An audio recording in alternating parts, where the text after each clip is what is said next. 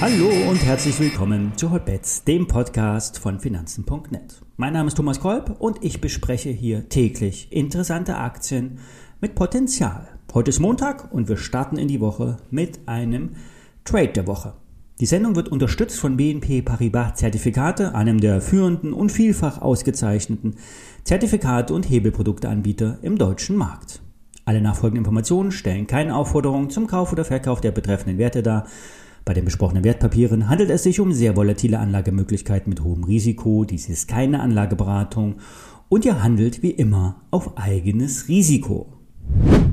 Der Black Friday hat seinen Namen alle Ehre gemacht. Er war schwarz wie die Nacht. Die Entdeckung der neuen und vermeintlich sehr ansteckenden Corona-Mutation hat den Markt zum Umkippen gebracht. Die Nachricht war der passende Trigger für den Markt, die Richtung zu ändern. Bei dem Down-Move vom Black Friday ist aber nun nicht Schluss. Es werden höchstwahrscheinlich weitere Tiefs folgen. Es wäre ein Glücksfall, wenn sich eine Zwischenerholung ergebe. Diese wäre dann nämlich die beste Chance für die Reduzierung bestehender Positionen. Der zweistellige prozentuale Verlust im Öl zeigt die Dynamik. Es ist hier verdammt viel Volumen im Spiel. Ein äh, Vergleich wie bei einem Vulkanausbruch, wie derzeit auf La Palma, auf den Kanarischen Inseln. Hier ist es der Krater in sich zusammengebrochen und die Lava sucht sich seinen Weg raus und nichts hält das flüssige Gestein auf. So wie auch an den Märkten. Es wird massiv Liquidität rausgezogen. Aus den Hightechs, aus Gold, aus Bitcoin, alles was liquide ist. Und das Problem daran? Es kann noch weiter nach unten gehen. Die Amerikaner waren nur mit einem halben Bein im Markt, der Rest saß zu Hause. Die Volatilitätsindizes signalisieren erhöhte Nervosität in den Aktienmärkten, beim Öl und alles, was sich bewegt. Wann könnten nun die Märkte zum Stehen kommen? Es könnten noch viele hundert Punkte nach unten gehen. Wir hatten uns äh, über einen langen Zeitraum in einem Seitwärtstrend befunden. Der wurde nach oben verlassen was sich als Bullenfalle herausgestellt hat. Und nun fällt der Markt wieder in diese Seitwärtsrange zurück und durchschlägt möglicherweise diese nach unten. Besonders gefährlich wird es für die Teslas dieser Welt, die Retail-Lieblinge wie Nvidia, aber auch Dickschiffe wie Microsoft, Alphabet und so weiter. Diese Aktien haben eine enorm hohe Fallhöhe. Sind durch die Optionsmärkte getrieben oder wurden durch die Optionsmärkte getrieben. Und wenn hier die Luft abgelassen wird, geht es mit entsprechender Hebelwirkung nach unten. Ein Problem bei den dicken Hightechs ist, sie bewegen viele Punkte im Nasdaq und im S&P. Das heißt, der, die Abwärtsbewegung wird daraus noch einmal verstärkt. Versteht mich nicht falsch, es wird hier und jetzt keinen riesigen Mega-Crash geben, doch die Zeiten zum Einstieg, die sind jetzt noch nicht da. Es ist falsch, in den fallenden Markt long zu gehen. Dabei könnt ihr auch, wenn es schief geht, das gesamte Depot ruinieren. Und dann, äh, wenn das Risiko dann schon im Depot ist, dann kann nur noch die Hoffnung die letzte und einzige Chance sein. Und dann ist es meistens in den meisten Fällen dann auch zu spät. Kommen wir zum Trade der Woche. Es ist ein Short Trade. Wenn wir einmal alle Emotionen und News außer Acht lassen, lassen die Charts eine Erholung bis 15.500, 15.540 zu. Und geht es darüber, wird sich der Markt möglicherweise weiter erholen. Nach unten gibt es eine wichtige Haltelinie bei 14.800 Punkten. Plus minus ein paar Punkte.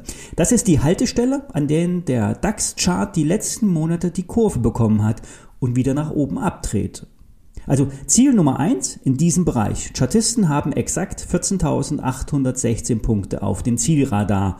Doch eine gewisse Zielungenauigkeit muss erlaubt sein. Wenn aber nun diese Marke fällt, nachhaltig, also auf Stunden, Tages- oder auf Wochenbasis bricht, dann geht es ein paar Stufen weiter abwärts. Sollte sich der Markt im Laufe der Woche weiter erholen, platziert einen Short Trade im Bereich 15.500 plus minus ein paar DAX-Punkte. Ich nehme dazu ein Unlimited Short auf den DAX, ein Knockout-Produkt. Basiswert und Knockout-Preis 15.904.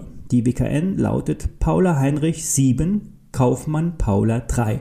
Der Hebel ist zweistellig, ein sehr spekulatives Produkt, das bei einem starken Rebound ausgestoppt werden kann. Wer will, der setzt sich selber einen Stop vor dem KO oder lässt den Schein sich selber ausnocken, je nach Ordergröße. Fazit, die Aktienmärkte haben einen linken Haken bekommen. Ein rechter Haken könnte kommen. Seid auf der Hut, wie letzte Woche gesagt. Risiko reduzieren, 20 bis 30 Prozent Cash und nicht, noch nicht long gehen, auch wenn es verlockend aussieht. Einen ausgesprochenen Nebenwert mit viel undurchsichtigem Treiben haben wir mit Lang und Schwarz. Das Düsseldorfer Wertpapierhaus bringt Hebelprodukte raus, unter anderem für Wikifolio, betreibt den Hamburger Börsenplatz LS Exchange, wickelt dort alle Trades von Trade Republic und anderen Neo-Brokern an, ab. Im Sommer hat der Broker die Anleger auf dem falschen Fuß erwischt. Von 120 auf 80 Euro ist die Aktie in fast einem Rutsch gefallen. Hintergrund sind staatsanwaltschaftliche Ermittlungen. Es soll um Cum-Ex-Transaktionen geben. Details zu, zu, den Ermittlungen sind, äh, ja, wen wundert, nicht bekannt. Dafür die Belastungen. Lang und Schwarz hat diese mit 61 Millionen Euro angegeben und damit wäre der Jahresgewinn und die Dividende futsch. Der Kursrutsch hat rund 150 Millionen Euro Market Cap vernichtet. Zu viel, sagen die Experten.